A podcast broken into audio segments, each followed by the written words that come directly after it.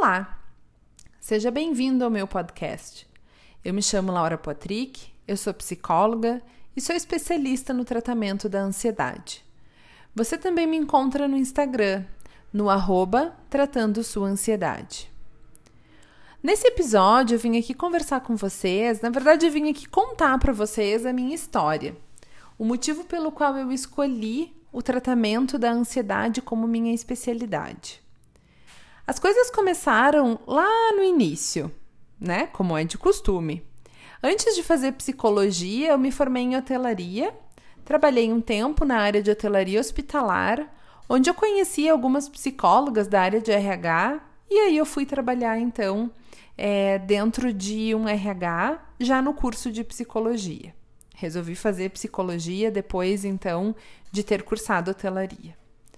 Quando eu trabalhava no RH, eu observava que o meu estilo de me relacionar com as pessoas era um pouco diferente do estilo das outras pessoas e parecido com tantas outras.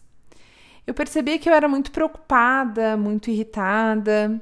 Eu me percebia muito atenta a todos os possíveis detalhes de pessoas que podiam não gostar de mim. Me percebia muitas vezes não conseguindo dormir em situações prévias a provas. Percebi que a minha memória não era tão boa quanto as das minhas colegas. Tudo isso no curso de psicologia você vai aprendendo e vai ficando mais atenta, justamente porque você está estudando, conhecendo. E aí, comecei a fazer os estágios na área da psicologia clínica e comecei então a fazer terapia, a ser paciente de uma psicóloga. A terapia para quem está estudando psicologia e para quem é psicólogo é muito, muito importante. Afinal de contas, a gente precisa ter uma válvula de escape, a gente precisa ter um ambiente de organizar as nossas ideias, de organizar as nossas emoções, para que a gente possa ajudar as pessoas que nos buscam uh, procurando ajuda. É, quando eu cheguei lá nas, nas minhas sessões de terapia, eu contava para ela das minhas preocupações, do quanto eu achava isso ou aquilo, e das minhas várias, várias vezes de pensando: esse é tal coisa. E se eu não tiver estágio ano que vem? E se eu não tiver emprego quando eu me formar? E se a minha irmã tal coisa? E se a minha família tal coisa? E se meu namorado não gosta de mim? E se tal coisa acontecer? Numa das sessões, a minha psicóloga da época me disse: Você já ouviu falar em TAG? TAG significa transtorno de ansiedade generalizado. Naquele momento eu pensei: Nossa, eu ouvi isso na faculdade, mas eu não tenho TAG.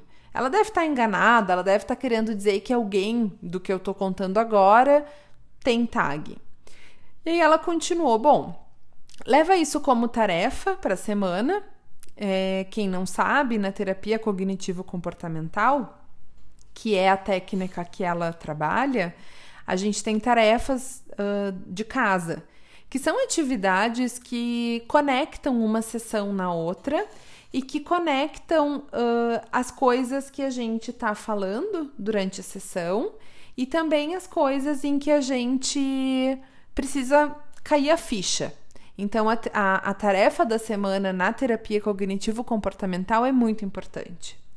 Eu fui para casa com essa tarefa de pesquisar sobre o TAG, sobre este transtorno de ansiedade, e comecei a super me identificar.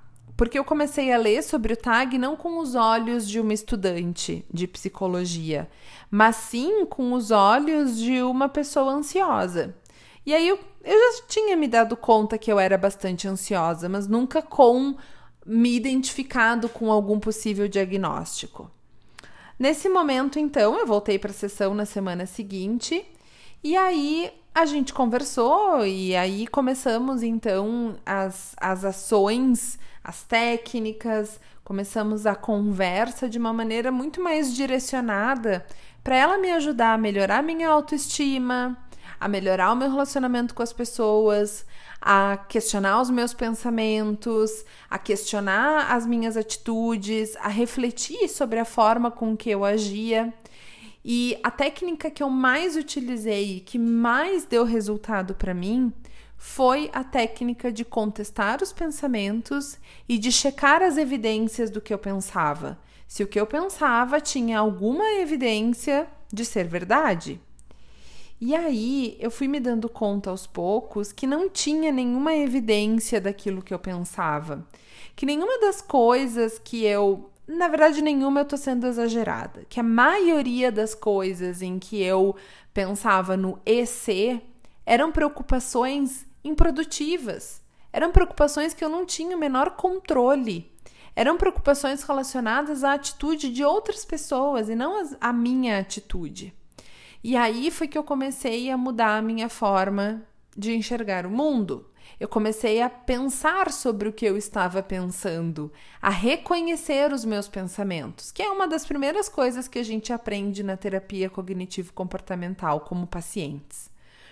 Eu fui para um psiquiatra, eu comecei tratamento medicamentoso, uma dose baixa, leve, uma medicação moderna, e esse foi o meu processo de tratamento. Por dois anos eu fazia terapia semanal e tomava a medicação. Minha vida mudou muito. Eu digo que depois desse tratamento eu comecei a ver a vida mais colorida. Eu comecei a me estressar menos, eu comecei a me preocupar menos. Eu passei a ocupar o meu papel nas relações, só o meu papel, e não querer comandar os outros e não querer fazer pelos outros. Ajudar sim, mas até o meu limite. E as coisas começaram a ficar menos difíceis. Não que deixou de ser difícil, mas passaram a ser menos difíceis. E eu aprendi técnicas e aprendi coisas que eu trago até hoje, que eu uso até hoje no meu dia a dia. E aí, quando eu me formei, fui trabalhar na área de RH, fiquei um tempo trabalhando dentro do mundo corporativo e aos poucos eu fui me dando conta que eu podia ajudar muito mais as pessoas estando na clínica, no consultório, principalmente porque eu vivi essa experiência de alguém que me ajudou muito, de alguém que me ajudou a conviver com a minha ansiedade como mais uma coisa e não como algo que atrapalha a minha vida, como uma pedra no meu caminho.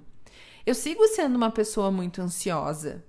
Mas hoje, quando eu tô ansiosa, eu sei por que, que eu tô ansiosa, o que que tá me deixando ansiosa, quais são as possibilidades de eu sair desse desse momento de ansiedade. Eu consigo uh, colocar em prática algumas estratégias, inclusive muitas das que eu ensino aqui, que eu ensino no consultório. E hoje eu consigo ter uma vida tranquila apesar da ansiedade. E é isso que eu quero ajudar você todos vocês a viver uma vida apesar da ansiedade. A ter a ansiedade como uma emoção, assim como a tristeza, como o medo, como a alegria, como a raiva, que vem em determinadas situações que são adequadas para aquele momento, mas que passa, que não nos impede de viver uma vida, que não nos paralisa perante situações e que não nos traz sintomas físicos que são extremamente desconfortáveis e e desagradáveis. Então, eu te convido a continuar aqui comigo, a usufruir do material que eu te ofereço e que você possibilite se ser ajudado, que você possibilite você mesmo a permitir que a ansiedade é, permitir ser protagonista da sua história, que a ansiedade seja somente mais uma emoção que você sente e não incapacitante como muitas vezes ela passa a ser. O que você acha? Vem comigo nessa batalha que a gente vai junto ser protagonista da nossa história e ter a ansiedade sob controle.